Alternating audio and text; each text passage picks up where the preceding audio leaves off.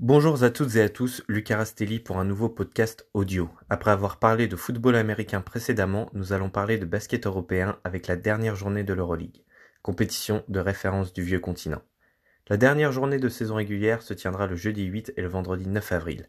Tout au long de la saison, 18 équipes des quatre coins de l'Europe se sont affrontées en match aller-retour, dans le but d'être dans les 8 premières places synonymes de playoff.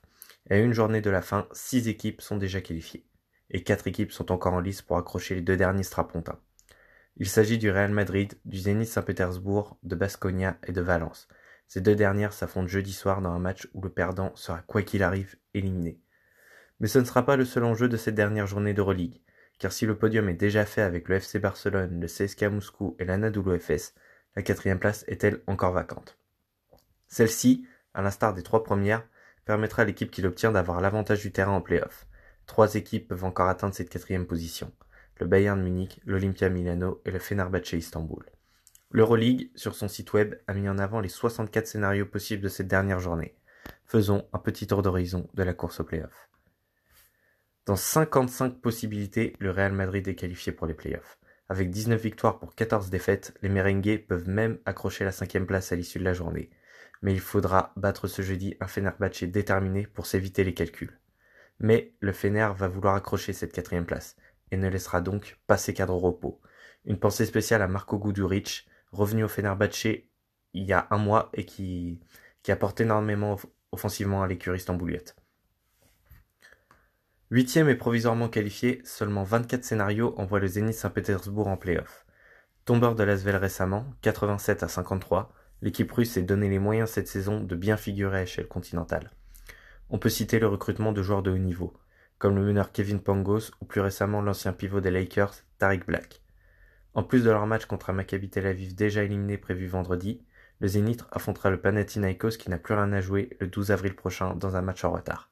Ce match, il était prévu en octobre, mais a été reporté en raison de cas de Covid-19.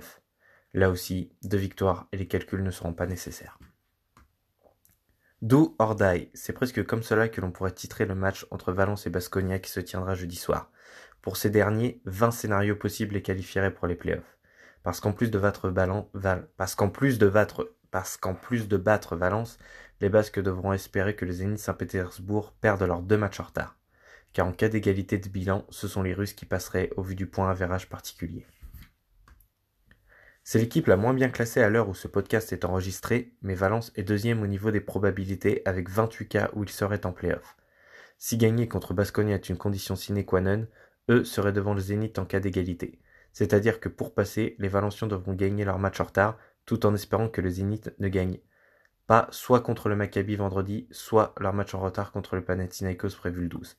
Le résultat sera scruté en France quand même.